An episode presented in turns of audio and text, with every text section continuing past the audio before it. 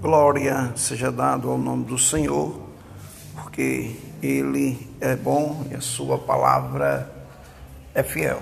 A Bíblia diz no Salmo de número 23, é um dos salmos mais conhecidos no nosso meio, diz assim a palavra do Senhor. Salmo 23, verso 1 diz: O Senhor é o meu pastor, nada me faltará. Deitar-me faz em verdes pastos, guia-me mansamente a água tranquila, refrigera a minha alma. Guia-me pelas veredas da justiça, por amor do seu nome. Ainda que eu ande pelo vale da sombra da morte, não temerei mal algum, porque tu estás comigo. A tua vara e o teu cajado me consolam. É interessante, irmão, que as pessoas quando falam de um pastor, e como diz o Salmo 23, que o pastor, o pastor tinha um cajado, e alguns pregam que o cajado era para bater nas ovelhas, quando as, as ovelhas, principalmente as ovelhas desobedientes. Então o pastor pegava o cajado e batia com as ovelhas com o cajado. Mas não é isso que a Bíblia diz. Ao contrário, os pastores, todo pastor tinha um cajado. E o objetivo do cajado era de proteger as suas ovelhas e não bater nela e não espancar ela. Então, quando vinham os lobos querendo engolir suas ovelhas, então o pastor ele pegava o cajado e batia na, dos lobos para não ferir as suas ovelhas.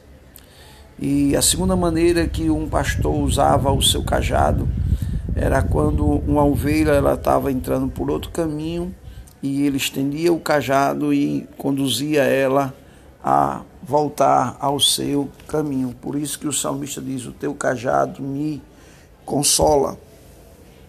Por isso que o pastor hoje, quando ele repreende alguém, ele não bate. O cajado é uma tipologia bíblica da palavra de Deus.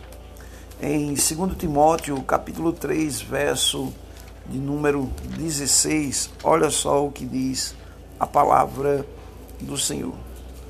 Segundo Timóteo, capítulo 3, verso 16, diz assim: Toda a escritura é, divin, é divinamente inspirada e proveitosa para ensinar, para repreender, para corrigir e para instruir na justiça.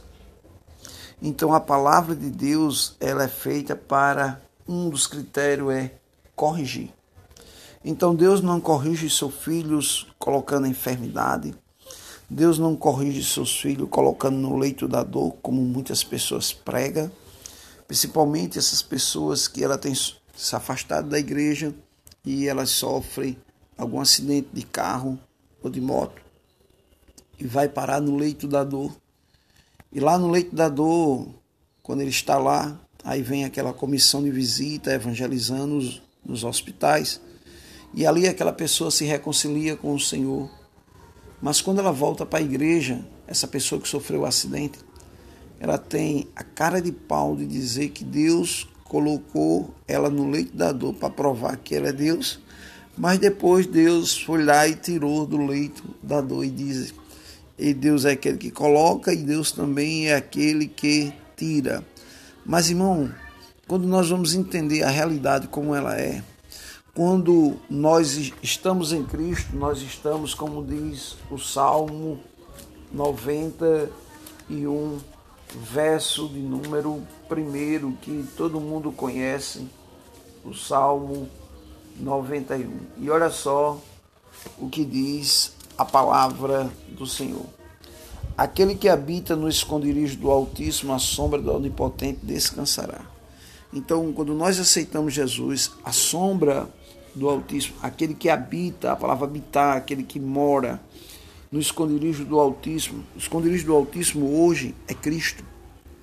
E quando nós estamos em Cristo, o diabo, irmão, ele não tem vez sobre a minha vida, sobre a sua vida, porque Jesus escrevendo em Mateus, ele diz: as portas do inferno não prevalecerão contra a igreja do Senhor. Mas quando nós saímos dos caminhos do Senhor, nós saímos da proteção.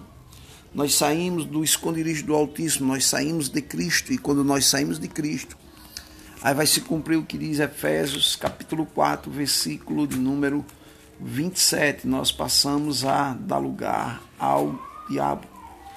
Então, irmão, não é Deus que nos coloca no leito da dor. Efésios 4, 27 diz assim: E não deis lugar ao diabo. Então, a pessoa, quando se afasta dos caminhos do Senhor, ela agora ela tem dado lugar ao diabo, ela tem dado permissão, ela tem dado legalidade de o diabo operar na sua vida. Então, irmão, o diabo vai se cumprir o que diz João 10,10: 10, o ladrão vem para roubar, matar e destruir. Por isso que a Bíblia diz que o salário do pecado é a morte.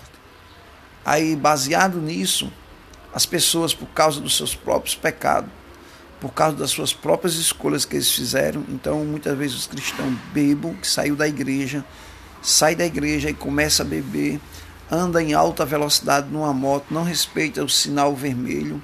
Aí quando ele não respeita, vem um carro, uma carreta e bate nele. E eles vão parar no hospital e, e ele tenta dizer ainda que isso era a vontade de Deus. Não, irmão, isso foi uma escolha. A nossa vida é uma vida de escolha. Então, a pessoa sofre um acidente desse, vai parar no leito da dor. Então, o diabo tentou ceifar a vida dessa pessoa, tentou destruir. Mas no leito da dor, essa pessoa descobriu que Jesus é o socorro bem presente na hora da angústia. Então ela entrega sua vida ao Senhor. Então a moral da história: o diabo é aquele que tenta nos destruir, é aquele que coloca enfermidade. E para provar como é o diabo que coloca enfermidade, leia Atos dos Apóstolos. Capítulo de número 10, verso de número 38, que diz assim: Como Deus ungiu a Jesus de Nazaré, com o Espírito Santo e com poder, o qual andou fazendo o bem e curando a todos os oprimidos do diabo, porque Deus era com ele. Preste bem atenção que Jesus curou a todos os oprimidos do diabo. Então, irmão, não é Deus que coloca enfermidade em você. Se Deus colocasse enfermidade em você, ele tem que pedir emprestado ao diabo para colocar enfermidade sobre a sua vida. Mas quando nós entendemos que a vontade de Deus, irmão, é que você tenha vida e vida com abundância, por isso ele, ele não é aquele que coloca no leito da dor. Ele é aquele que nos tira do leito da dor.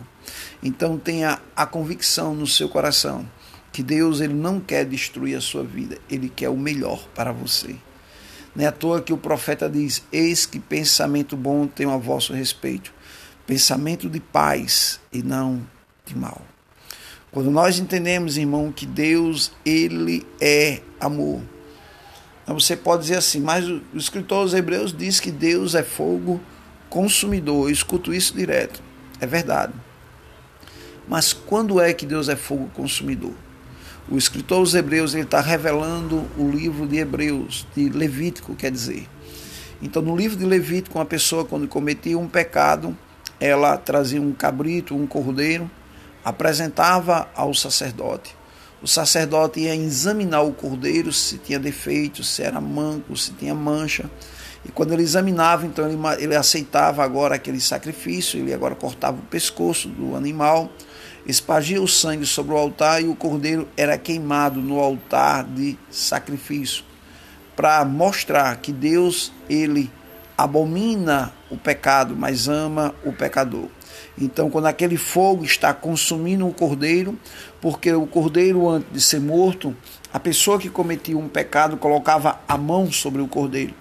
Simbolizava que o pecado daquela pessoa estava agora sobre o cordeiro. Então, pegava o cordeiro, colocava sobre o altar do sacrifício e o fogo o consumia. Então, quer dizer que Deus consome o pecado, mas ama o pecador. É por isso que o escritor aos Hebreus diz que Deus é fogo consumidor. Então, preste atenção: se Deus tivesse raiva dos pecadores, quantos ateus, ateus diz que Deus não existe? Ele tinha mandado um fogo do céu e ia o consumir. Mas ele não pode fazer isso por causa de João 3,16. Porque Deus amou o mundo de uma tal maneira que deu o seu Filho unigênito para que todo que nele crê não pereça, mas tenha a vida eterna. Então Deus tem o melhor para mim. Deus tem o melhor para você. em nome de Jesus. Amém.